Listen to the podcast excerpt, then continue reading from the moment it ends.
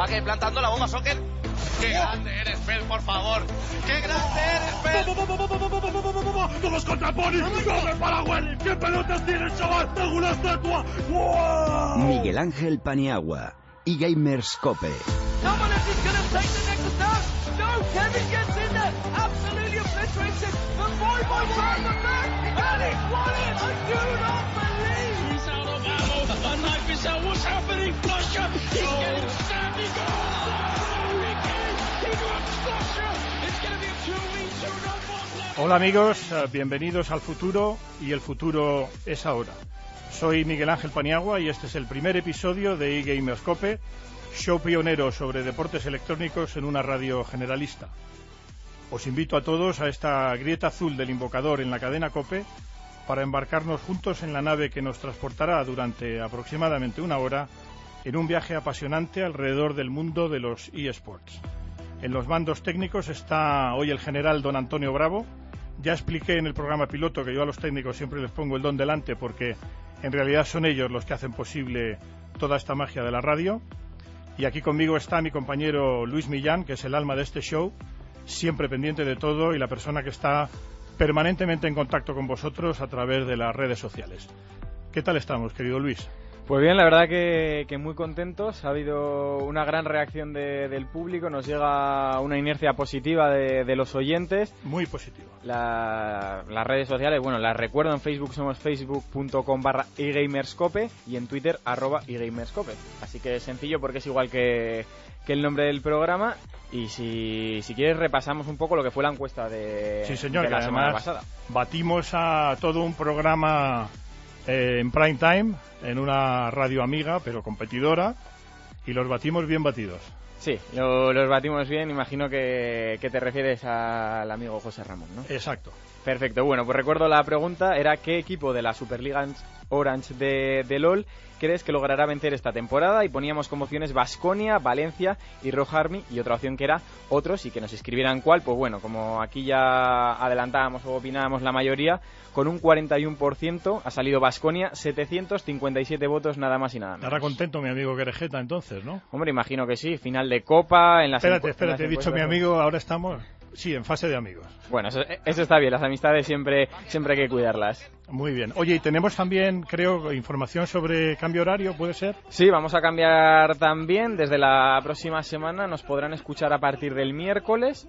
Hemos adaptado estos cambios porque no- nos llegan peticiones también por un tema sobre todo de horarios y también para ver si puede estar Ibai con nosotros a partir de, de la próxima semana. A ver, a ver. Desde la LVP nos indicaban que quizás era uno de los días más adecuados, ya que jueves, viernes eh, y sábado, incluso algún domingo hay competición, y lunes y martes también, así que imaginamos que O sea siendo que, miércoles no Digamos debería... que las negociaciones pro Ibai progresan. En principio te diría que lo que nos llega es positivo. Muy bien, don Antonio, póngame Windfall, dinero caído del cielo de Fat Rat, la rata gorda.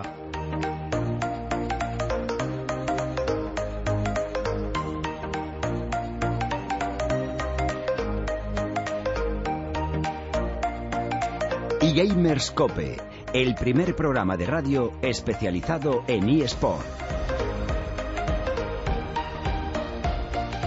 Vamos ahora a pasar lista a nuestros excepcionales colaboradores que casualmente están hoy aquí con nosotros en los estudios de la cadena COPE en Madrid.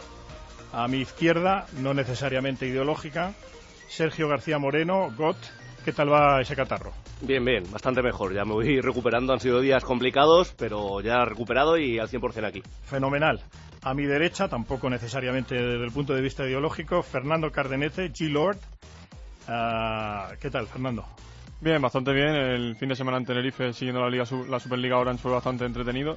Y bueno, con ganas de pasar otro día aquí en antena con vosotros disfrutando de los esports. Encantado. ¿Te dio tiempo a ir a la playa? a No, nada? no hubo mucho tiempo, la es verdad. lo que es lo que pasa siempre. La gente piensa que cuando vamos por ahí a Tenerife o a Puerto Rico a donde sea nos vamos ahí de fiesta, pero en realidad en realidad no. Y en la cadena Cope en Málaga, algunos viven muy bien y en sitios fabulosos está Xavi Carrión, Xaborts.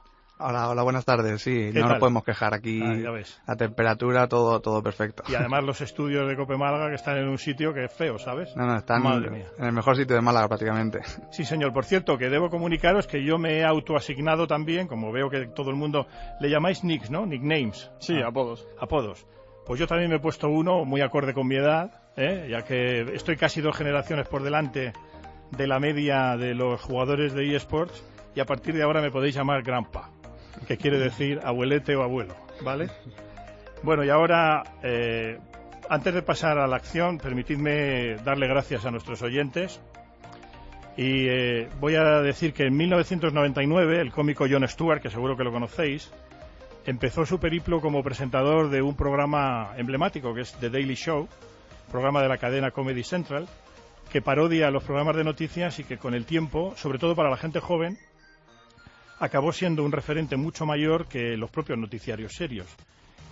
El día que quiso dar las gracias por el éxito del programa piloto, que es el mismo éxito que hemos tenido aquí, o sea, abrumador, él utilizó, pues ah, con su gracia, dijo lo siguiente, dice, I just want to say a word of thanks to the audience, y dijo, thanks.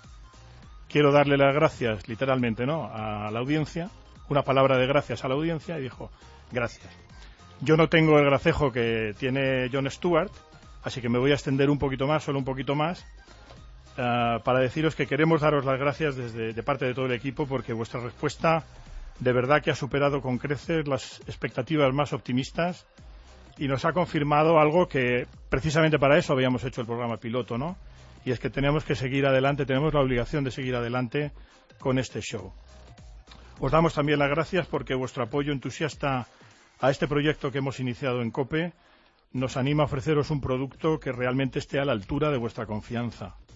Y os damos las gracias también porque habéis dejado muy claro que todos sentís una pasión enorme por los eSports y que nosotros solo podremos devolveros ah, esa pasión poniendo la misma pasión por nuestra parte. Así que de verdad intentaremos no defraudaros eh, y os digo thanks, gracias de corazón. Y dicho esto, don Antonio, vámonos a los campos de la justicia de la League of Legends.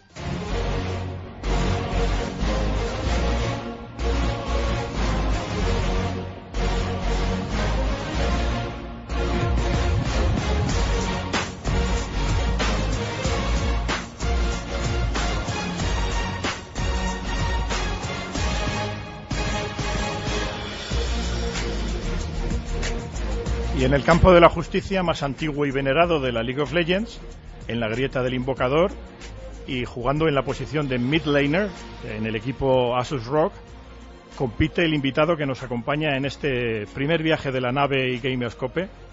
Se trata de un jugador muy popular en la escena de los deportes electrónicos a nivel nacional. Se llama Sergi Madrigal. No sé leer muy bien tu nick, Sergi, pero buena tarde, buenas tardes y muchísimas, muchísimas gracias por estar con nosotros. Hola, buenas tardes. A ver, mi, mi nick se dice Lucian. Lucian. Es, sí, es más fácil de lo que parece. Sin- Muy bien. o sea, la V esa igual confunde un poco, pero bueno. Vale, o sea que Lucian es tu... Sí. Bueno, el mío es Grampa, ya sabes, ¿eh? Sí, abuelo. Muy bien. Bueno, como hemos dicho, Sergi es eh, mid laner en el equipo Asus Rock y está considerado uno de los jugadores más influyentes en el mundo de los eSports a nivel estatal. Así que, parafraseando a aquel futbolista alemán tan legendario, no hace falta decir mucho más. Eh, Sergi, yo te voy a preguntar eh, desde una perspectiva, este es un show que no solamente se dirige a los que ya estáis, digamos, convertidos a, al fenómeno de eSports, sino que queremos acercar a gente nueva y, por lo tanto, algunas de las preguntas que te voy a hacer quizás sean un poco redundantes o sencillas para ti, pero hemos de tener en cuenta que hablamos para un público que no es o que no está excesivamente familiarizado con los, con los eSports. Lo primero que te quiero preguntar es tu edad, porque eh, la edad es un factor importantísimo en esto de los eSports, porque sois todos jovencísimos. Hombre, tengo 20 años. Muy O sea, bien. Vintage, ¿no? Que decía Joan Manuel Serrat. 20 años. Y eres natural de, eh, De aquí, de Barcelona. de Barcelona capital, ¿no? Sí. Muy bien. Bueno, para la audiencia menos familiarizada con vuestro deporte, te he presentado como mid laner, que es un poco el, el que va por la calle de en medio. Eh, explícanos eh, exactamente en qué consiste esa posición. El otro día eh, Fernando nos explicaba que hay, jugáis cinco ¿no? en el equipo Está el top, el que va por la calle de arriba, el bot, que es el que va por la calle de abajo, también se le llama AD Carry.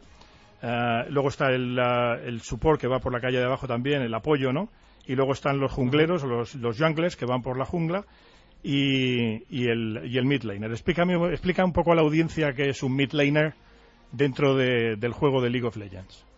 A ver, simplemente lo, lo que, o sea, lo que significa las posiciones, ¿no? Es como en cualquier deporte. Tu posición es una y en, en este juego es lo mismo. Como has comentado tú, eh, top, jungla, medio y bot son cuatro posiciones, pero en una de ellas van dos, que es la de carry y el support. Simplemente son posiciones y cada uno tiene su propia función. Muy bien. Oye, te voy a hacer una pregunta que tiene, tiene un poco de intríngulis, pero es porque queremos a ver si pica algún patrocinador, ¿sabes? Obviamente, vosotros jugáis con, si no me equivoco, con, bueno, lo que os vi además en el Gamer G y lo que os he visto jugar, eh, jugáis con ordenador y con ratón, ¿verdad? Sí. Correcto. Entonces, dime un poco, porque esta pregunta además se la hacen siempre a todos los campeones, tú eres uno de ellos, el equipo con el que juegas, es decir, por ejemplo, el teclado, ratón, los cascos, eh, almohadilla, el monitor, etcétera. Eh, bueno, a ver, yo estoy utilizando los que nos han dado a Rock Army, ¿no? Eh, el, el, el setup que tengo ahora mismo son eh, ratón Gladius, es el nombre que tiene, eh, Claymore, que es el teclado, y cascos Strix. Y la alfombrilla, pues es una. que parece una mesa, ¿no? Que es, es grande. Es una alfombrilla que ocupa, pues prácticamente un poco más allá del teclado y más allá del ratón, la posición que colocas tú en la mesa. Y claro, hay que tener en cuenta que esta es vuestra herramienta de trabajo, porque sois jugadores Sí. profesionales y tenéis que, me imagino que tenéis que cuidarlo a unos niveles extraordinarios, ¿no? ¿O ¿Lo cuidáis Sí. vosotros o tenéis, digamos, un encargado de material? Estoy pensando en el fútbol o en el básquet. No, en- o sea, nosotros nos dedicamos a... O sea, es como si fuera algo nuestro, ¿no? Tenemos que cuidarlo nosotros, vigilar lo que no se rompa, limpiarlo y tal. O sea, nosotros mismos lo... Muy bien. De hecho, eso. he visto alguna foto en donde hay jugadores que ponen toallas en el teclado, ¿no? Supongo que para el tema del moisture, de, de la humedad o del propio sudor, a lo mejor, ¿no? De las Sí, manos. o, in- o incluso del polvo. Muy bien. Oye, Sergi, ¿tú cómo te diste cuenta de que podías ser, y de hecho eres, un gran jugador de, de League of Legends, de eSports? Bueno, eh, yo... O sea, todo empezó hace siete años, que es cuando empecé yo a jugar a este videojuego, O a sea, of con, Legends. con 13 añitos, ¿no? Sí. o sea, casi 14. En tres Ajá. meses, cuatro meses más tarde cumplí los, los 14. Pues yo jugaba por diversión. O sea, simplemente me divertía el juego y, y jugaba, ¿no? Como cualquier otra persona cuando le gusta algo. Claro. Eh. Al pasar tres años me di cuenta de que se jugaba profesionalmente. Eh, se jugaba en la LCS, se jugaba en, en Corea, en, en China, en América, en Europa, prácticamente todo el mundo.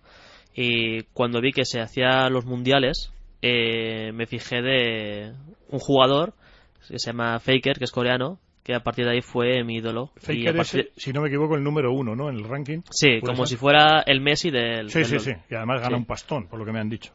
Gana de todo. Muy bien. Y, y a partir de ahí, pues yo dije, ahí va, eh, si esta persona puede hacer eso, ¿por qué yo no? Entonces, a partir de ahí, yo poco a poco fui empezando a, a jugar torneos pequeños, ¿no? O sea, no, en España no estaba, no estaba todo tan bien. Entonces, iba jugando torneos pequeñitos, me buscaba a veces cuatro más para jugar un torneo, luego buscaba otro. No era tan profesional todo esto, ¿no? Y así poco a poco pues fui destacando en torneos fui la gente me iba echando el ojo a veces hablaban conmigo eh, y así pues hasta ahora he ido mejorando eh, tanto profesionalmente como desde como desde fuera no personalmente y, y hasta ahora eh, tal como estoy ahora Estupendo. Oye, eh, así, preguntas más ah, específicas de lo que es vuestro juego. ¿Tenéis una rutina o tú tienes una rutina de calentamiento?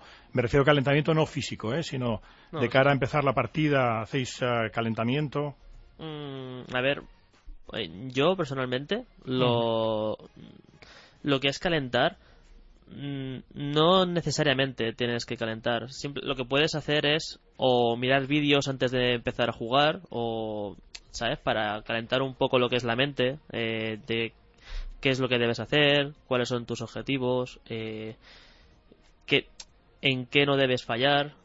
Entiendo. Mm. Y luego ya, pues tú cuando empiezas la partida, pues puedes tirarte pues las horas que quieras. Yo juego unas 6 horas, más o menos, entre 4 y 6 horas al día. No, no juego mucho más, porque no me dedico, no juego tanto. O sea, Claro. juego y aparte mido vídeos y analizo un poco lo que son las partidas para mí. O sea, para yo fijarme más en mis Claro, fallos. claro. Eso también te lo quería preguntar, ¿no? El entrenador, vosotros tenéis por supuesto un entrenador. El entrenador hace scouting, supongo, de, de los rivales y os da, digamos, la, la táctica, eh, los objetivos a batir, los puntos débiles del, del equipo contrario, ¿no? Sí, o sea, nosotros tenemos ahora mismo dos, dos coach Ajá. eh, y básicamente se, uno se dedica a scouting y a mirar los otros equipos y al mismo tiempo estar con el main coach, ¿no? El, o el head coach. El head coach, sí. El primer Y- entrenador, digamos. Sí. Y, a ver, los dos hacen su trabajo a la par, ¿no? Eh, se dedican más o menos a lo mismo. Lo que pasa que ya eso es más a, a competición. O sea, cuando ya se hace competición, se juegan los torneos y tal. Se- lo que pasa que cuando se juega más a, a entreno, eh, simplemente buscamos en un, buscamos equipos y, y entrenamos contra ellos. No, no son de competición. Porque Tiene- tiene- es muy parecido a lo que es un, un equipo deportivo. Es decir, cuando hay gente que discute que esto no es un deporte, lo que me estás contando sería si le cambiamos los eSports por baloncesto o por fútbol o por balonmano es exactamente lo mismo. Sí, o sea, es, es igual que, que el deporte tradicional, solo que en, en un ordenador. Correcto. Oye, eh, la interacción con compañeros y entrenador cuando estáis jugando, eh, en, eh, en LOL podéis hablar entre vosotros mientras jugáis. Sí, Eh, de- sí. ten- hay varios programas para poder hablar. Está eh, Skype, TeamSpeak, Curse, Discord. Hay varios Pero me, programas. me para poder refiero hablar. cuando estáis en competición, por ejemplo, ¿no? Decir, En competición no. En En, competición competi- no. en- en League of Legends, en- cuando compites, solamente pueden estar hablando los cinco jugadores que están en la partida. Ok. Porque si no, de- desde fuera te podría encantar lo que está haciendo el otro equipo. Claro. Entonces, eh, es como desventaja, ¿no? Oye, ¿y, y oís el sonido ambiente o los casters? Por ejemplo, Ibai, que tiene un bozarrón ahí, un torrente de voz. Es el. eh, aquí tenemos grandísimos narradores, señalar a uno, pero vamos, le llaman el Manolo Lama, que viene a ser como el Michael Jordan de los narradores. Por ejemplo, ¿vosotros oís a los casters y el sonido ambiente cuando estáis jugando? ¿O los cascos tienen la suficiente capacidad de aislamiento como para que eh, no os distraiga?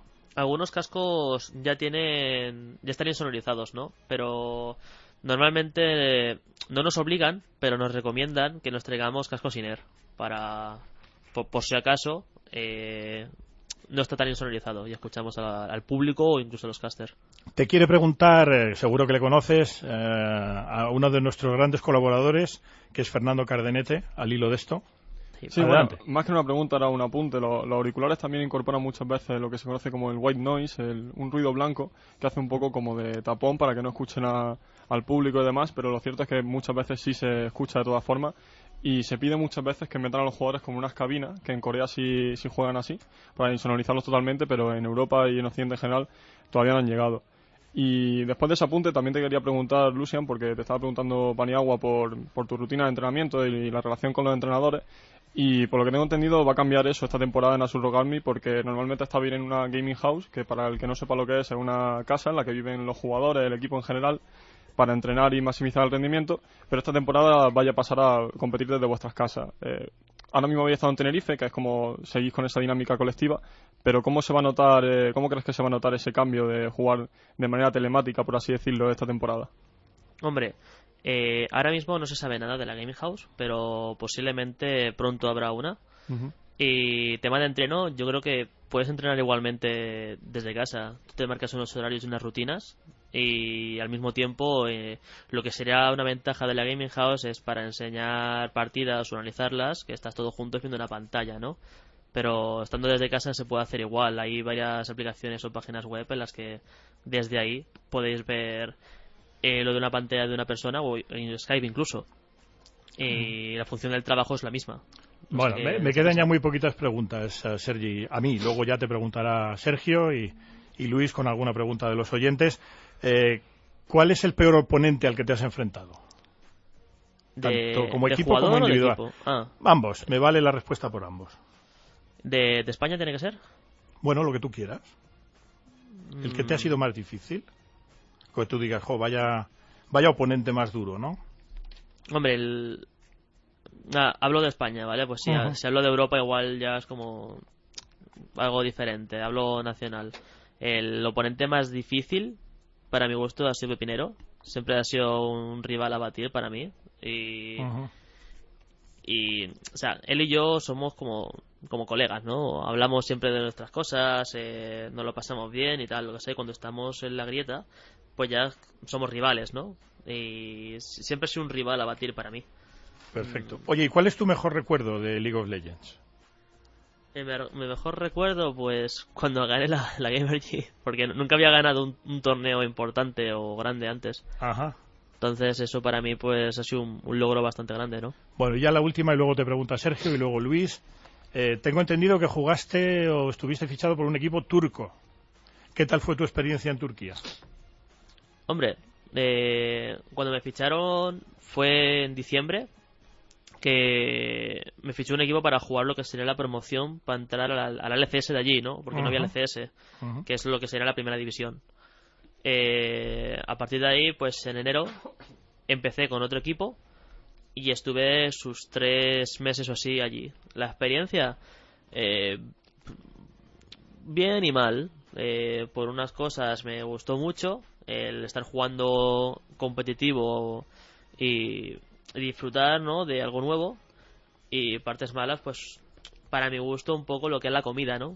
Ah, no te gusta el kebab. ¿Dónde vivías, por cierto? Yo tengo familia turca y además vive en Estambul. Eh, sí, era en Estambul eso, solamente que vivía a las afueras, o sea, Ajá. no era en capital. Entiendo. ¿En la zona más del Bósforo o para el otro lado? Para el lado de Asia. ¿No te acuerdas?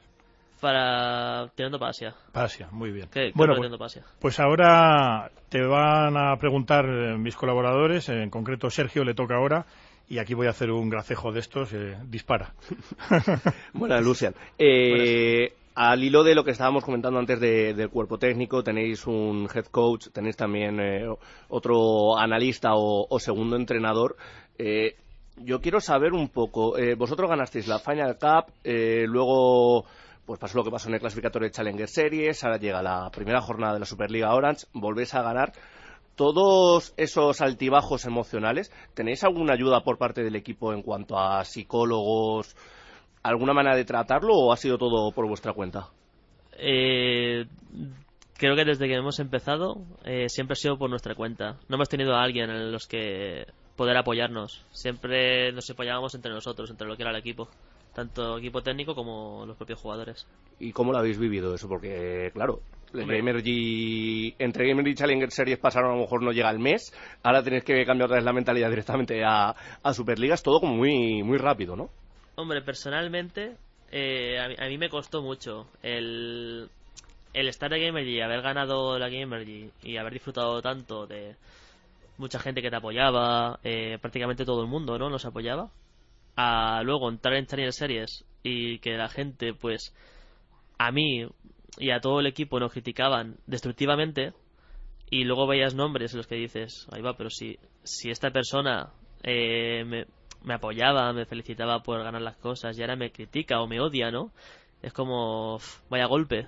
Y a mí eso pues me afectó un poco al principio, porque nunca había recibido tanto eh, malamente. Pero al paso de las semanas, pues he aprendido que no, no es necesario tanto a- aceptar todo eso, sino que recibes esas críticas y tú al mismo tiempo las llevas de una manera positiva.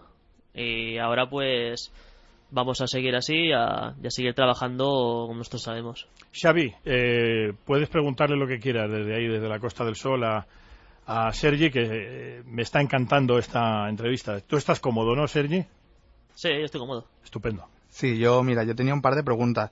Una que no te han preguntado y creo que para los oyentes que estén empezando ahora eh, puede ser útil, es cómo, cómo explicarte a tu, a tu familia eh, cómo ibas a entrar aquí, lo que ibas a empezar a hacer y cómo se tomó eh, que ibas a dedicarte a jugar, que tenías que echarle pues esos seis, ocho horas al día. ¿Cómo se tomó tu familia todo eso? Hombre, al principio les costó. Eh, cuando era más pequeño, sus 15, 16 años, que estaba haciendo grado medio o incluso antes de terminar la ESO, mis padres, pues, claro, eh, no se fiaban demasiado. Decían, es, solo un juego, no vas a llegar a nada jugando un videojuego, ¿no?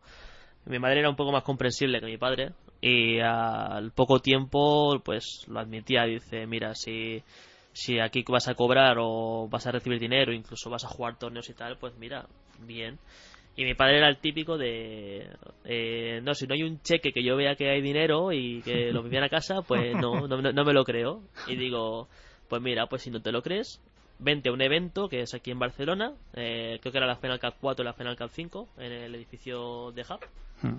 Y al final vino. Y dije, mira, para que veas, para te demuestro que de, de esto se puede vivir. Y a partir de ahí, pues mis padres ya como que veían que yo era feliz, ¿no? Yo lo que buscaban es que yo fuera feliz. Estaban los típicos altibajos, ¿no? En casa, de me, me decían que fuera a cenar y digo, no, voy a terminar una partida. y claro, se cabrearon un poco, ¿no? Al principio, Claro. pero bueno, que ahora ya, como ven que esto ha crecido mucho, ya han ido ya a tres Gamergies, creo que han ido ellos.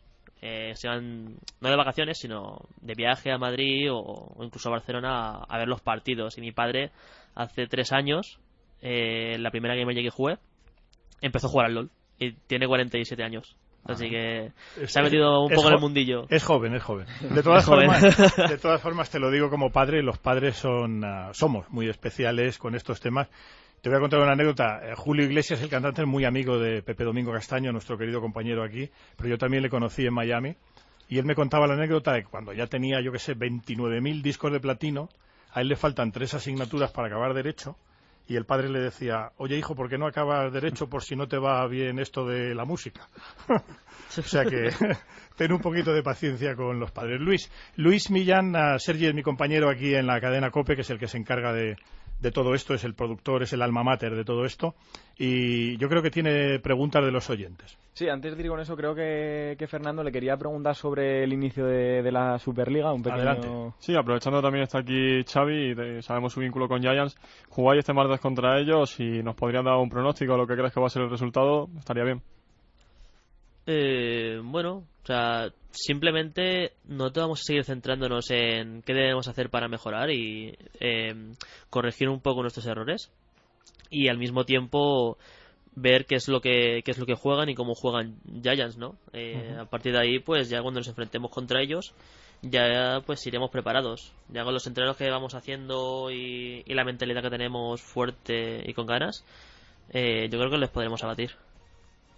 Perfecto, pues te lo dejo para ti, Luis. Vale, lo primero una, una pregunta está más personal, luego pasamos con las de los oyentes. He visto en tu perfil de Twitter que tienes que uno de tus objetivos eh, es llegar a la LCS, ¿no? Como... Entonces, eh, ¿cuál es el, el camino que, que quieres seguir? que eh, ¿Esperas que sea, que sea con el equipo, dar el paso que, que quizás no pudisteis esta temporada pasada o simplemente crecer tú como jugador y poder dar el salto? El- al principio yo lo que buscaba era ir por mi cuenta, ¿no? De ser más individual e intentar entrar en la LCS. Pero al estar con este equipo, la verdad es que me he motivado mucho con ellos y me encantaría mucho entrar con ellos ahí arriba. Perfecto, pues mira, precisamente sobre, sobre el equipo va la, pregu- la primera pregunta. Nos la enviaba arroba Julito Montana y nos preguntaba, eh, bueno, la pregunta era para ti, si tuviste ofertas para abandonar a SUS. Eh, no, no tuve ninguna. Bueno, la segunda creo que ya se las contestaba Fernando, pero era que cre- crees que le falta, a- que si crees que la falta de la Gaming House va a repercutir negativamente en vuestro juego. Ya has dicho que no, que crees que, que crees igualmente que, que podéis dar un buen rendimiento, ¿no? Sí, exacto. Eh, tercera pregunta, de Batiel Blau, que dices que qué prefieres, si competición telemática o bien competición en un escenario. Hombre, sinceramente, a mí me gustaría mucho más que fuera competición en un escenario.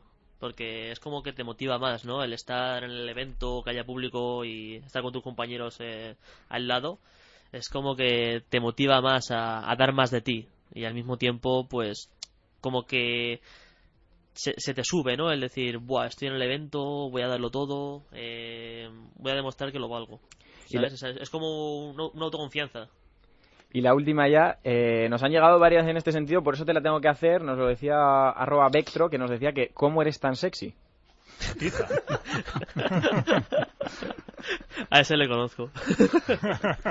Imagino que era a ti también, por eso, por eso lo afirmaba, así que danos, danos a- algún secreto.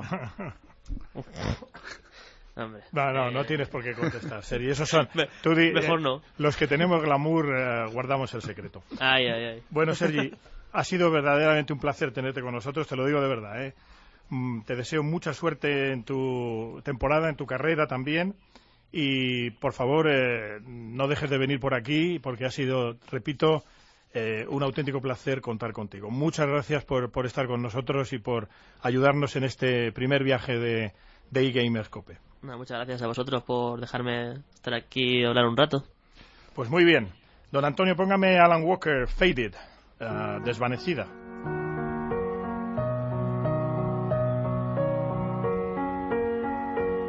eGamerscope con Miguel Ángel Paniagua. You were the shadow to my light. Did you feel us? Another star, you fade away. Afraid our aim is out of sight. Wanna see. Bueno, pues uh, con esta voz tan bonita abrimos uh, la League of Legends, que esto ya ha empezado, ya ha empezado la Zarabanda en, en las islas en Tenerife, en las Islas Afortunadas, y allí estuvo Fernando Cardenete, así que nada, cuéntanos esta jornada de apertura que dirían los argentinos. Sí, fue todo el domingo, normalmente se juega los lunes y los martes, pero por esta ocasión especial, la primera parada de la Superliga Orange on Tour, que habrá más eventos eh, presenciales en otros lugares de España, fue en el auditorio Adán Martín de Tenerife, el espectacular edificio de Santiago Calatrava, y la verdad estuvo prácticamente lleno, unas 1.300 personas de las 1.600 que tiene de capacidad, eh, vibrando con los cuatro, los cuatro encuentros que tuvimos y bastante, bastante entretenido porque hubo muchas sorpresas. Vasconia, que decíamos en la encuesta que era el gran favorito, tropezó, por ejemplo, contra The Gila Penguins. También hubo un, partido muy interesante entre eh, Kif Sports y Valencia Club de Fútbol, que son también dos de los mejores equipos. Eh, el broche de oro, que fue ese Asus Rogarmi de, de, Lucian, que jugó muy bien junto con Econator contra G2 Vodafone, eh, ganaron 2-0. Y luego el estreno de Origen en España, que también venció a Giants Only de Brave eh, por 2-0 con un Jurneros espectacular. Muy bien. Eh, Sergio, ¿alguna, ¿algún apunte? Eh, vamos, yo suscribo lo que ha dicho de, de, las sorpresas. Yo, quizás desde un punto de vista menos experto, lo de Giants perder 2-0 con origen no se esperaba. Atiza. ¿no? Bueno, eh, Giants eh, ha apostado por un equipo con potencial, que tiene jugadores con más trayectoria que, que resultado ahora mismo, y tuvieron una cerca con Mini Trupax que eh, lo hizo muy bien con, con Miss Fortune, pero al final eh, fue una partida muy larga, fue, fue tensa, se la llevó Origen, de nuevo con, repito, con un Jurneros muy bueno, y, y la primera que remontó bastante bien Origen porque Camille es muy muy fuerte.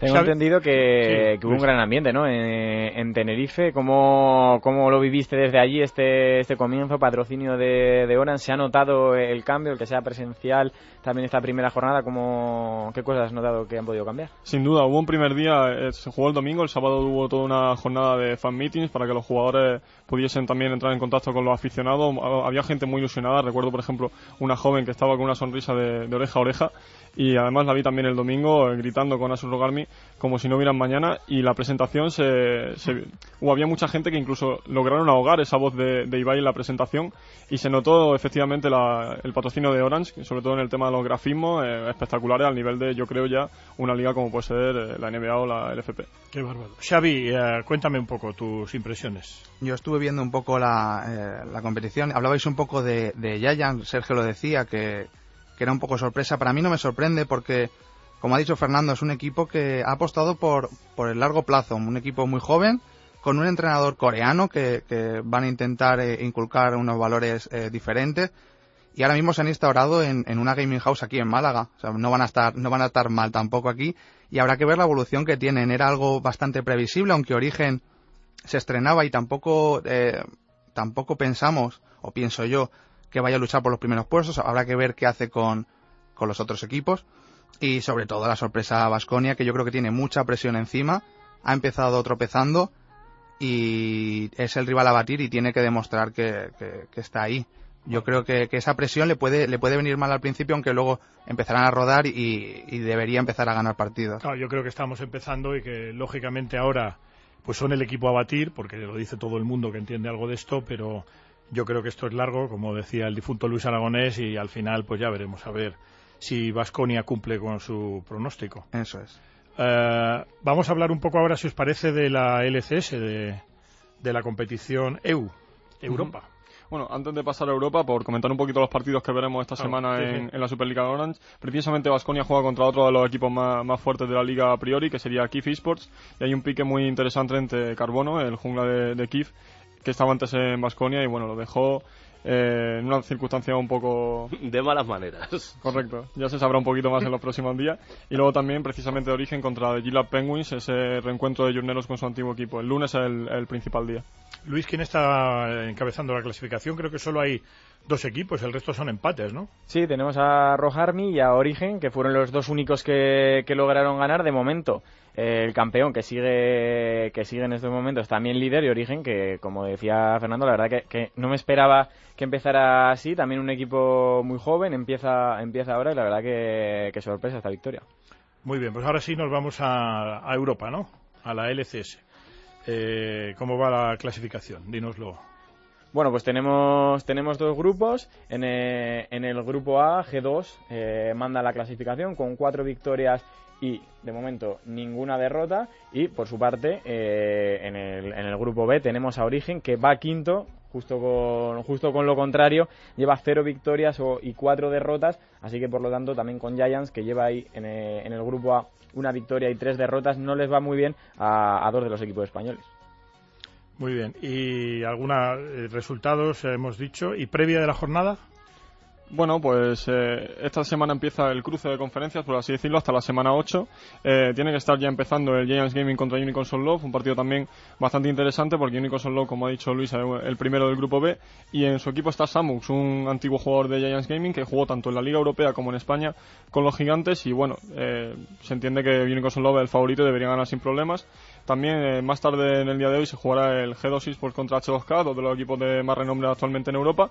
Eh, G2 llega como favorito, invicto de momento, y bueno, el Canario Mici yo creo que tiene las de ganar también en este, en este enfrentamiento.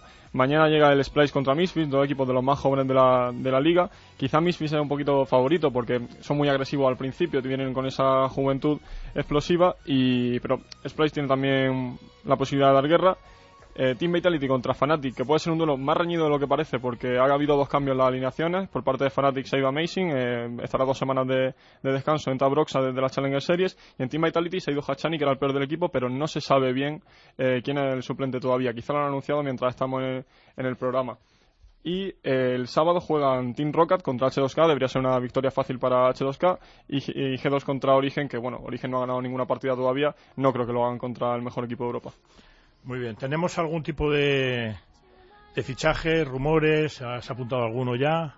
Sí, bueno, lo, lo de Hachani quizás sea la mayor incógnita. Era un jugador que venía de Corea, eh, que en la última temporada en el Summer Split lo, había- lo había hecho bastante bien. Es campeón de la, de la OGEN en 2014 con Katie Arrows, pero se le conocía también por tener muchos fallos de, de posicionamiento, eh, entrar, por ejemplo, en los arbustos, el solo y morirse. Y es lo que ha pasado, es lo que ha pasado aquí. El equipo ha aguantado un par de semanas con él y han decidido dejarle como asistente del entrenador.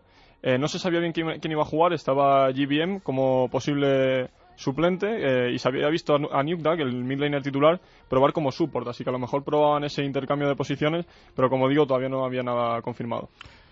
Muy bien. Bueno, pues ah, vamos a escuchar, y esto apúntatelo, Sergio, porque cada vez que oigamos esta sintonía será que entramos en el territorio Counter-Strike. O sea, tu territorio. Adelante.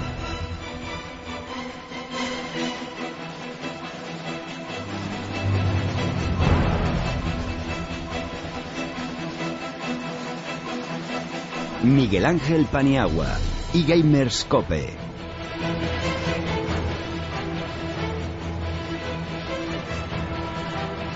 Bueno, pues ah, Counter-Strike. Eh, repasando el otro día el podcast, me di cuenta de que Sergi Mesonero, que estuvo amabilísimo con nosotros y que eh, nos dio un auténtico recital aquí hablando de la liga y fue un placer contar con él, obvió, eh, cuando yo le pregunté, si recordáis qué competiciones tenía bajo su paraguas la LVP, eh, habló de, por supuesto, League of Legends, habló de eh, COD, Call of Duty, pero obvió eh, Counter-Strike. Entiendo que es porque todavía no está definido o no está claro qué va a pasar ahí con la competición, ¿no? A ver, con Counter-Strike eh, pasó una cosa, es que cuando tenían división de honor antes de, de ser Superliga eh, hubo muchísimos problemas, muchos aplazamientos, los equipos no terminaban de ser serios con las plantillas, eh, repercutía eso en los números de los espectadores, por lo que la imagen del, del CSGO para el EVP se vio bastante dañada. ¿Qué hicieron? Al entrar el patrocinador y querer hacer una competición más seria y grande, eliminaron el, el Counter-Strike. Lógico. Lo que sí dejaron la puerta abierta de si vemos que los clubes maduran, si vemos que esos comportamientos malos de antes se están mejorando, se están arreglando, se puede llegar a incluir en un futuro no muy lejano.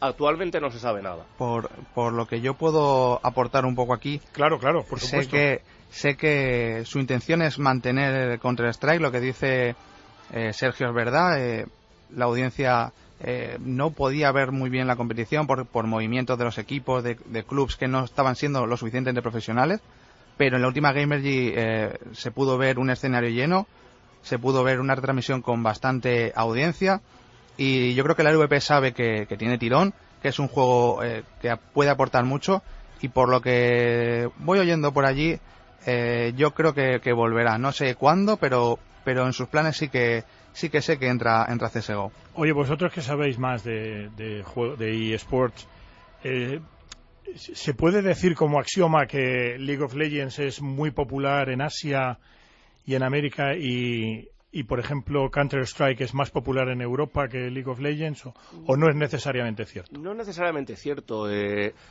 sí que se ve más el Counter-Strike en Occidente, pero en Asia se lleva también mucho. Lo que pasa que allí, por lo que siempre ha pasado de problemas de visados, no terminan ni de ir muchos equipos de aquí a allí ni de allí a aquí. Pero tú ves una competición asiática y tiene muy buenos números de Y espectadores. buen nivel, ¿no?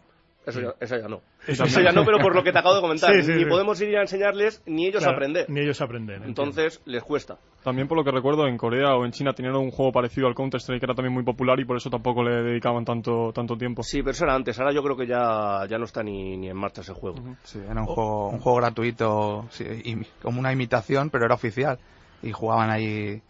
Oye, estoy, ah, estoy en contacto con un. y yo siempre voy a hablar aquí con toda la verdad, ¿no? Uno de mis alumnos del máster en el Instituto de Empresa es danés y él está en contacto con, tiene contacto con la gente de, del equipo que ha quedado campeón en el torneo de Atlanta, Atlantis. Astralis. No, Astralis, perdón. Astralis, Astralis. En el Major, Astralis. He dicho Atlantis cuando es Astralis. Eh, resulta que el otro día, eh, ellos ah, son de Copenhague la mayoría, el otro día eh, el ayuntamiento de Copenhague les recibió en plan, pues como cuando gana el Real Madrid, el Barça o cualquier equipo que vaya al ayuntamiento y tal, y les recibieron, le hicieron, ah, eh, pues eso, con el autobús y tal, lo cual da una idea del nivelazo que hay, Sergio, en, en Centro Europa, sobre todo por lo que me cuentan y por lo que veo. Y claro, ya que el equipo Astralis, patrocinados por Audi, eh, Sí. recordamos, pues ah, vaya allí, saluden y digan, el año que viene volveremos y tal, al estilo de, del Real Madrid, me parece que, que nos indica el poder de captación y la aceptación que tiene en concreto los eSports y más en, y más en particular Counter-Strike en, en el caso de este equipo danés. Sí, la parte norte y centro de Europa siempre ha sido adelantada. Cuando nosotros veíamos las competiciones de manera casi clandestina y jugábamos por diversión, ya se escuchaban contratos y gente viviendo de ello por aquellos sitios, que lo veías tú como, bueno, cuento de hadas, una leyenda, Sí, ¿qué sí, es sí. eso? Ahora ya, pues no- también lo tenemos aquí, pero claro, si lo escuchábamos hace años de allí, es que están muy adelantados. Están adelantados, pero bueno, eh, España en el tema de los deportes en general y en eSports será lo mismo. Al final, luego a lo mejor tarda un poquito en llegar, en, ah, en alcanzar el nivel, pero luego una vez que alcanza el nivel, podemos ser campeones del mundo como nos pasó en el, en el fútbol. Esperemos, ¿no? Oye, y, y mientras hay este impasse idle que dicen los americanos, ¿no? Este impasse en Counter-Strike, si es LVP, si va a haber, si no va a haber, por los equipos, que además hay muy buenos jugadores en España, tú lo sabes bien, lo- los jugadores de los equipos ahora qué hacen, ¿Eh, que compiten, entrenan, A ver, hay siempre competiciones menores, nacionales no muchas, pero internacionales hay bastantes ligas. Entonces, tú a lo que te dedicas es a, tienes en mente que hay un objetivo, sea el VP o, sea otro, o sean los eventos que haya en verano presenciales. Entonces tú empiezas a entrenar, empiezas a competir en esas ligas menores, a ir teniendo un repertorio táctico adecuado para cuando lleguen esos momentos y, ya está. Ahora mismo la gente está un poco con, lo- con los visos de eso, de preparar todo con tranquilidad, no volverse locos y para que cuando llegue los objetivos lleguen lo- los eventos presenciales estar al máximo nivel. De todas formas, me parece que SL también ha anunciado una competición nacional para Counter-Strike. Sí, ha anunciado SL Masters, ha anunciado las fechas de los cuatro clasificatorios, que va a ser una liga de ocho equipos con playoffs y finales presenciales, pero ya, ni sabemos todavía cuándo empieza la, la fase regular, ni cómo serán las finales. se ha anunciado por encima. O sea, sí que es un objetivo ya claro. Sabemos que los clasificatorios son en un mes, que los equipos tienen que llegar más o menos preparados, que no va a haber invitaciones, que todos los equipos se tienen que clasificar. Entonces, ese es un primer, un primer objetivo, desde luego, dentro de un mes. Creo que era el 10 de marzo, así cuando empezaban. Muy bien, pues venga, con el espíritu de campeones vamos a escuchar ahora Tobu, Candyland, eh, don Antonio.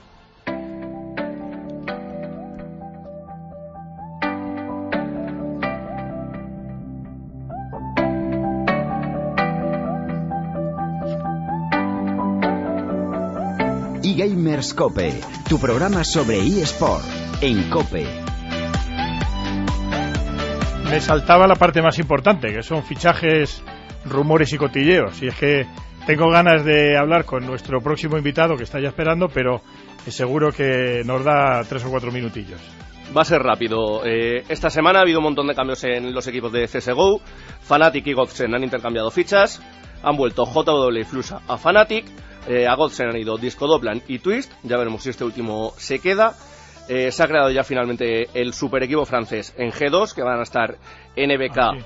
Shocks, eh, NBK, Shocks, Apex, Kenies y ya, ya no me acuerdo. Bueno, es igual, pero he oído hablar de ese equipo y es un super equipazo. ¿eh? Un super equipazo, en vías que se ha quedado bastante debilitado. Ace, el jugador danés que estaba en Face, ha ido a North. Face ahora anda buscándole suplente. En teoría van a fichar a Scream procedente de G2.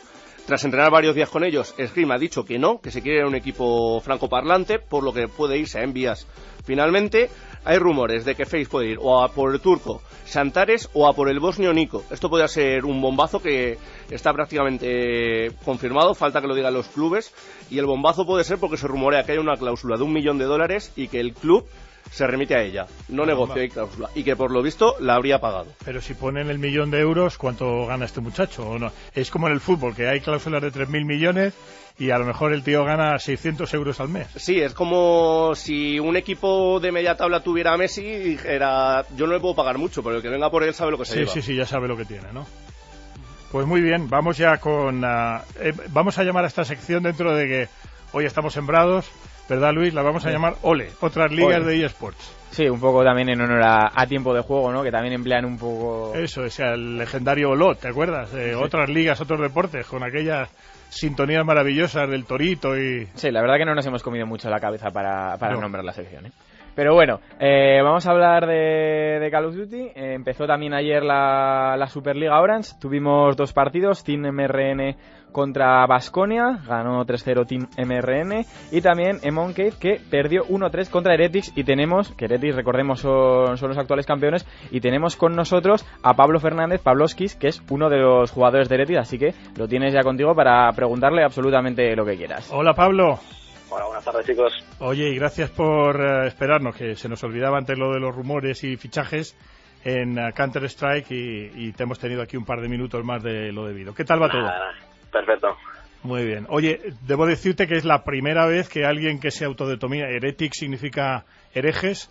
Es la primera vez que alguien que se autodenomina hereje entra en un programa de la cadena COPE. Muy bien. Oye, eh, bueno, te digo lo mismo que, que le he comentado antes a, a Sergi, ¿no? A Sergi Madrigal de LOL. Eh, quizá yo te haga algunas preguntas que son un poco básicas, pero eh, has de entender que este es un programa que, aparte de los que ya estáis convertidos a este tsunami, como digo yo, pues también, afortunadamente, nos escucha mucha gente que se acerca por primera vez a los, a los eSports. Eh, Call of Duty, o COD en su abreviatura, o COD, eh, ¿vosotros qué variedad jugáis exactamente? Porque hay varias, ¿no? Hay varios, sé que ha habido varias versiones. ¿Te refieres a modo de juego o a diferentes juegos? A, a- a modo de juego. Sí, eh, bueno, Call of Duty es diferente al LoL, por así decirlo, ya que, bueno, tiene como tres funciones básicas en plan modo de juego. El primero, que es Hardpoint, que es en inglés es punto caliente. Es un modo de respawn, por así decirlo, en el que hay que ir al punto a matar. Luego hay otro modo que es buscar y destruir, que es básicamente en cada ronda tienes una vida solo, y si te matan rompes la siguiente ronda. Y luego está el uplink, que es tipo baloncesto, ¿verdad? Este es un modo muy fácil, llevar una bola y meterla en una tipo de canasta Y nada, se marca esos tres modos. Sí que antes había otro modo, pero lo han quitado avanzando los juegos, así que esos no son modos fáciles. Sí, bueno, yo, yo te preguntaba específicamente, me alegro mucho que me hayas hecho esta aclaración. Jugáis Infinite Wa- Warfare, ¿no? Es el... Sí, es Infinite Warfare, sí, el último juego. El Call of Duty se juega, cada vez que sale un juego nuevo, se tiene que cambiar ese juego y siempre se juega en el último. Y aquí jugáis ah, 4 contra 4, ¿puede ser? 4 contra 4, sí, exacto. 4 contra 4. Y habéis empezado ya la liga y os ha ido muy bien y sois los vigentes campeones, ¿no? Sí, bueno, eh, somos actualmente campeones de España y también lo fuimos el año pasado con otro club que es Giants. Estabais en Gamergy, ¿no? El año pasado. Estamos en Gamergy, sí. ¿Y en qué zona estabais exactamente ubicados? Porque tengo situada Call of Duty y, League ver. of Legends. Sí, Call of Duty la verdad que está situado un poco en plan escondida. no Por eso, mentir. Estaba eh. un poco, aparte de que el escenario estaba tapado en plan tipo caja, entonces no se veía mucho, pero estaba en la entrada a la izquierda. Estaba donde Counter Strike, que el sábado Sí, era Call of exacto. Duty. Ah, Exacto. claro, en el mismo Sí. sitio. Vale, Sí, vale, sí, vale. Es que yo fui solo el sábado y el domingo y me perdí, pero te, te aseguro que en el próximo Gamergy eh, te Es saludaré y iré a verte. Call of Duty este año solo se ha jugado creo que ha sido un día o dos, o, pero ha sido súper super poco, la verdad. Ha sido pocos partidos, entonces no se ha visto mucho. Muy bien. Eh, por cierto, ¿tú qué edad tienes? Yo tengo 18 recién cumplidos. 18 hace poco. añitos recién cumplidos, Sí. ¿no? O sea que la media Sí. de edad en Call of Duty es incluso más baja todavía que, Sí, que en en Call of ¿no? Duty hay chavales de 16 años y de 13, 14, la verdad. Hay muy jóvenes. Fenomenal. Oye, y eh, bueno, eh, a lo mejor te parece una pregunta extraña, pero siendo jugador profesional, porque se puede decir así, ¿no? Eres profesional de Call of Duty. Sí. eh, ¿Juegas a otros videojuegos? Pues sí, la verdad que siempre está bien, pues decirlo, jugar a otros juegos para desconectar de tu juego, no, no siempre juegas solo a este juego porque al fin y al cabo te acabas estresando. Entonces sí que tenía, jugaba al FIFA, ahora lo he dejado un poquito de lado porque esta ya no me gusta mucho. Y juego a algún juego de ordenador como el Overwatch Ajá. y a algún juego más por encima, sí. Estupendo. Y te pregunto también un poco lo mismo que y podéis preguntar, ¿eh? si queréis, lo mismo que a Sergi. ¿Tienes alguna rutina tú de calentamiento durante la antes de empezar a jugar, digamos? Eh, hablo de competición, ¿eh? Cuando estáis en competición, lo que llamáis vosotros competición presencial, ¿tienes alguna rutina de calentamiento previa? No me refiero físico, sino eh, en el ordenador y con el ratón y tal. Bueno, nosotros jugamos en consola, entonces sí que cuando, antes de empezar claramente solemos coger, antes de un evento presencial siempre una semana anterior muy estricta, me refiero todos los días una hora exactas y esto se cumple en sí o sí. Y básicamente antes de un evento nos preparamos súper bien. La última vez nos preparamos la semana anterior todos los días jugando tres horas o así. Y nada, es ante todo seriedad y poco más, la verdad. De todos ser chavales con la cabeza bien puesta donde estamos, los pies en la tierra. Eso es muy Y importante. más, sí. No, además, para tener 18 años estás ya hecho todo un fenómeno en esto de las entrevistas. Vamos, parece como que te han entrevistado ya. La verdad que este año, no te voy a mentir, pero he hecho un montón de entrevistas. Es más, en Gamergy creo que hice unas cuatro o cinco, o sea, era el único que hablé de mi equipo, entonces sí que ya lo voy dominando bien. Claro, es que vosotros tenéis el know-how, vosotros tenéis ya el conocimiento de los múltiples programas que hay por ahí, por ah, eh, YouTube y por ahí, ¿no? Que Sí. eh, os van preguntando y ya no es. No tenéis, no os tras- trastabilláis tanto como a lo mejor otros deportistas jóvenes que están menos Exacto. acostumbrados a la luz Sí, de sí. candilejas. No sé si alguno de mis compañeros quiere preguntarte algo, Luis en concreto. No, yo solo una, una cosa que precisamente ya te adelanto que, que la encuesta de hoy va a ser muy parecida a la de la semana pasada, pero, pero en este caso con el Call of Duty. Entonces, era para que, que me dijeras, a partir de- a- aparte de vosotros, quién es vuestro vuestro máximo rival, quién a quién le da más papeletas para, para poder pelearos el título. Bueno, nuestro mm, rival directo, a decirlo, es el equipo nuevo, entre comillas, que es de MRN, ya que son jugadores que están jugando muchísimo. En este juego se notan muchísimo las horas de equipo, ya que te determina el challenge, por decirlo, que es el cara a cara que tengas contra otro jugador. Entonces, nuestro rival directo es MRN, pero sin duda también hay que tener en cuenta Giants, que siempre son las leyendas, entre comillas, Tojo, Ormeto, esta gente, que son gente veteranos de toda la vida, son como un Xavi Iniesta en el fútbol. Entonces, nuestro rival directo es MRN, la verdad. Fenomenal. Oye, eh, ¿sabes, por cierto, que pues, supongo que al ser eh, jugador de Call of Duty lo sabrás, pero que en Hollywood se está hablando de que puede haber una versión cinematográfica de Call of Duty eh, que estaría en pantalla en 2018 o 2019? Si no lo sabes, te lo digo yo, pero estoy seguro que lo, que lo sabías. Pues no tenía ni idea, la verdad, me acaba de pillar, no, ni idea. Pues habrá que ir a verla, ¿no? Hombre, solo faltaba. Allí Oye, te, va a preguntar, supongo que le conoces, Fernando Cardenete, nuestro compañero aquí, colaborador en, en la cadena COPE. ¿Qué tal, Pablo? Yo te quería, te quería preguntar por el enfrentamiento de la próxima jornada contra Movistar Riders, que se estrenan esta tarde a, la- a las 8, porque me han llegado comentarios, yo no, yo no sigo mucho Call of Duty, pero sí me han dicho que el equipo es un proyecto potente, pero los jugadores quizá no lo son tanto. ¿Qué te parece la, apuesta? Sobre todo por el tema eso de quizá eh, crear un poco una burbuja en el ambiente de Call of Duty en España. Sí, a ver, el proyecto de Movistar, la verdad, es un proyecto muy bueno. La verdad que cuando lo vi dije, creo que lo que hacía falta en el Call of Duty también, ya que con la entrada de Heretics aumentó mucho las FAMIS, entre comillas, y el tema de Movistar es una, una apuesta, como dices tú, de futuro. Pero a lo mejor, por el hecho de llegar tan tarde, entre comillas, que llegaron a presentarse ya cuando quedaban a lo mejor dos días para cerrar fichajes o tal, pues no le doy tiempo a lo mejor a optar a otro equipo, pero eso no quiere decir que ese equipo sea muy inferior, pero sí que está por debajo de los niveles entre, en mi, en mi opinión, ¿vale? Ya que son jugadores que nunca han competido a alto nivel en las últimas temporadas, entonces habrá que ver cómo se desarrollan y si pueden optar a ir a League. Muy bien, oye, pues prométeme una cosa. Oye, un placer eh, haberte tenido Yo aquí. tengo, tengo una última Ah, pregunta. sí, Xavi, Xavi. Xavi Carrión desde Málaga. Que estoy aquí en, en el limbo, pero... No, no, no, estás en Málaga, que eso, no es- eso puede ser cualquier cosa menos en el limbo. No, más que una pregunta era quería que, que comentara a, a los oyentes, porque hemos hablado con Sergi en el LOL que la importancia del ratón, del teclado, y esto es consola que puedes pensar, bueno, coges un mando de la Play 4 y juegas. Y, no es así, eh, los jugadores profesionales tienen eh, mandos específicos y me gustaría que definieras eh, qué caracter- características extra tienen esos mandos para, para las competiciones para que la gente que no lo sepa pueda, pueda entenderlo. Pues sí, a ver, en Call of Duty básicamente se juega, como dices tú, con un mando, pero no se juega con el mando predeterminado de la, de la consola, ¿no? Eh, si quieres, si estás a alto nivel y quieres rendir al máximo, tienes que comprarte, bueno, si tienes un sponsor, pues que te lo cedan, eh, tener un mando que hay diferentes marcas, ¿no? Scuf, Nacom, y los, man- los mandos lo que hacen es, en plan, te dan o sea, facilidad en el hecho de que usar más dedos para no tener que mover otros dedos, en plan, no sé cómo explicártelo, pero por ejemplo, si tú apretas un botón, tenerlo ya en otros dedos básicamente para hacer tres acciones con una tecla, por, así- por así decirlo.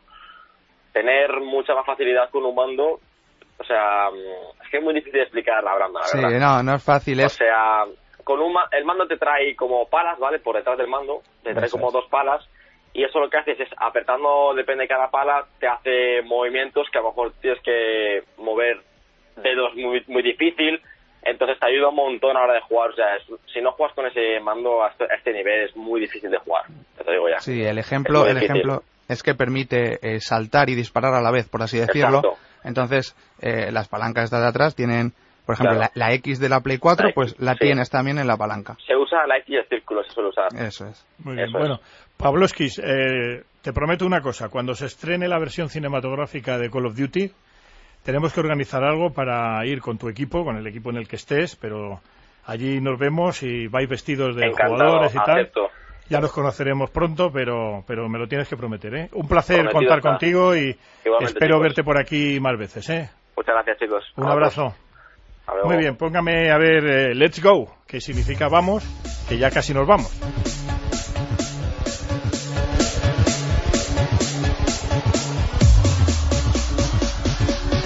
eGamers Cope, tu programa de eSport de la cadena Cope.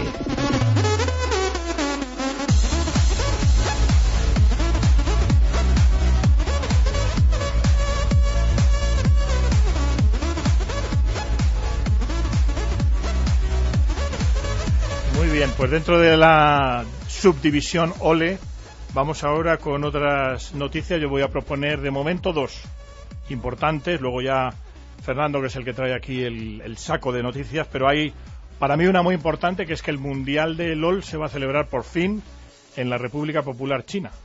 Sí, China solo había tenido un torneo hasta ahora, que era el Mid-Season Invitational del año pasado. Hay mucho problema con China con el tema de, de los De los visados, pero Riot Games ya tiene la experiencia suficiente por eventos anteriores para poder llevarlo y finalmente lo, lo hará. Este, este año se irán a China, eh, pasará por varias localizaciones, estará en Wuhan, eh, Guangzhou y Shanghái eh, el, el final en el... Conozco las dos últimas. En el estadio que se juega la final se juega una Olimpiada, es el Nido de Pájaros, se conoce Sí, sí, sí. así. Eh, Es bueno, el, el- precioso. el estadio, El Olímpico estadio inaugural, Beijing, el estadio olímpico. Es precioso, también ha habido también ha habido una serie de cambios en el formato. Pero ahí caben 80.000. 90.000 leí yo. Sí, sí, sí, 80 Sí, y que- tantos creo mil. que sigue más o menos en la- las cifras del Mundial de 2014 con el Estadio de- Olímpico de Seúl. El doble. ¿El doble? Bueno. Leí que el Olímpico de Seúl eran 45.000 Sí, verdad. esto está- y esto estaba en 90. Cierto, pues mira, un salto cualitativo también en ese sentido. Y bueno, ha habido una serie de cambios de formatos que no nos da mucho tiempo a comentar, pero en general hacen que el evento sea más inclusivo con liga un poco minoritaria. También eh, el ese Mid-Season Invitational este año será en Brasil, otro de los países emergentes, no solo a nivel económico como potencia, sino también en los esports. Es espectacular el, el espectáculo que montan allí para los eventos de League of Legends, con orquestas, un seguimiento puramente televisivo de los jugadores llegando con furgoneta y demás, y que va a ser una localización también muy buena en Sao Paulo y en Río de Janeiro. Habrá que tener cuidado también con los visados en Brasil. Sí, sí, sí, es cierto. Bueno, y luego una noticia que también nos ah, afecta a los que somos de básquet. Y es que, y Fernando también, además, es muy de Sí. básquet, todos somos de básquet aquí. Eh, y si no lo sois, pues ya os vais apuntando porque si al jefe le gusta el básquet, a todo el mundo le gusta el básquet.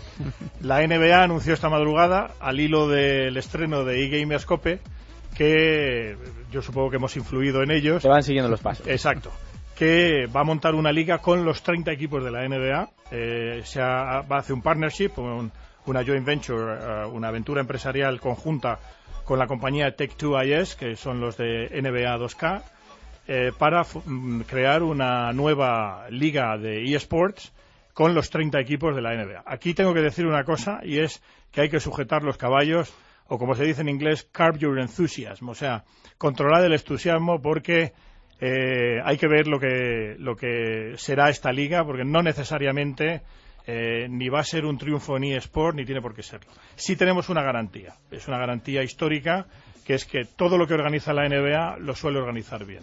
Pero también hay que decir que no son necesariamente, eh, digamos, eh, una buena, una gran noticia para los eSports porque todavía está por ver cómo se desarrollará esta liga, qué éxito tendrá y lo que sí tengo que decir, eh, Fernando, es que eh, hay eh, ya equipos de la propia NBA como Filadelfia, como Dallas, mi amigo Daryl Morey en Houston tiene incluso dentro del organigrama del equipo NBA un director exclusivo para eSports que sí están más orientados a entrar en los eSports, pero en las pruebas clásicas, digamos, LOL, Counter-Strike, etcétera. Fernando. Sí, también hay otros equipos como Milwaukee Bucks, eh, hay, varios que han, que han invertido, Sacramento Kings y demás, eh, también directivos de otros equipos individuales como Memphis Grizzlies o los eh, Warriors.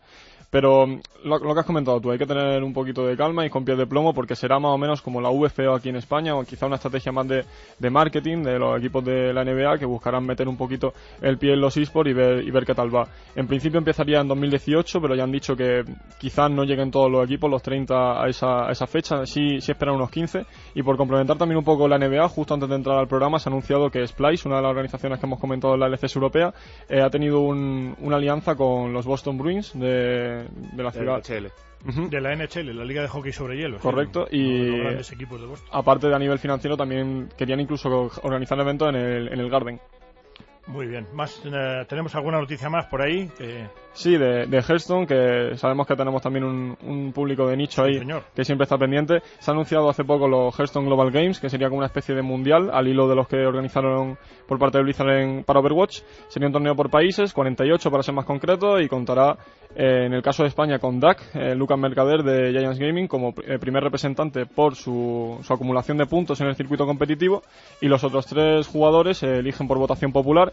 Eh, disculpa si me olvido alguno, pero en teoría están nominados Aka Wonder, José Micod, The Fallen, Evangelion, Espumito, Feeling y creo que ya está. Eh, en principio los, del, los jugadores del Valencia, como son José Micod, Evangelion, así como Aka Wonder por su éxito competitivo, parecen los favoritos, pero también Feeling tiene una, un historial de seguidores bastante importante. Muy bien. Pues eh, Luis, eh, redes sociales, encuesta y todas esas cosas que llevas tú también. Sí, bueno, un poco lo que, lo que ya adelantábamos antes, además de recordar, que, que nunca viene mal no recordarlo, 757 votos tuvimos la, en la pasada encuesta, como comentábamos, en la, quien creía que iba a ganar la Superliga de, de LOL ganó Vasconia con un 41%, no lo he dicho antes, Valencia fue segundo con un 26% y Roja Army con un 22%. Así que para esta semana más de lo mismo, pero en este caso en Call of Duty, que quien se cree que logrará vencer esta temporada y damos como opciones Basconia, Giants, Heretics y otro, que nos pueden escribir cuál hay en nuestras redes sociales. Estaremos atentos en facebook.com barra eGamerscope y en twitter arroba eGamerscope. Así que nada, esperamos que, que participen, saber la opinión como siempre de, de los oyentes y nosotros aquí estaremos la semana que viene para dar los resultados y esperemos que sigamos creciendo. Y superemos esos 700 y pico, ¿no? Hombre, siempre es el objetivo, poquito a poco, que cada vez se vaya sumando más gente y que esto Sí, de los eSports pueda llegar más Tanto de los eh, ya convertidos como de los conversos. Pues muchas gracias, Luis. Bueno, pues así llegamos al final de este primer episodio de eGamers en la cadena COPE. Eh, muchas gracias por escucharnos y esperamos veros nuevamente a bordo de esta nave que nos transportará en un viaje apasionante a través del mundo de los eSports cada siete días. De parte de todo el equipo del programa, con Luis, Sergio, Fernando y Xavi, os deseamos una muy feliz semana. Mientras tanto, no dejéis de jugar y sobre todo no dejéis de soñar, porque el futuro es vuestro y el futuro es ahora. Disponga usted de los micrófonos, don Antonio.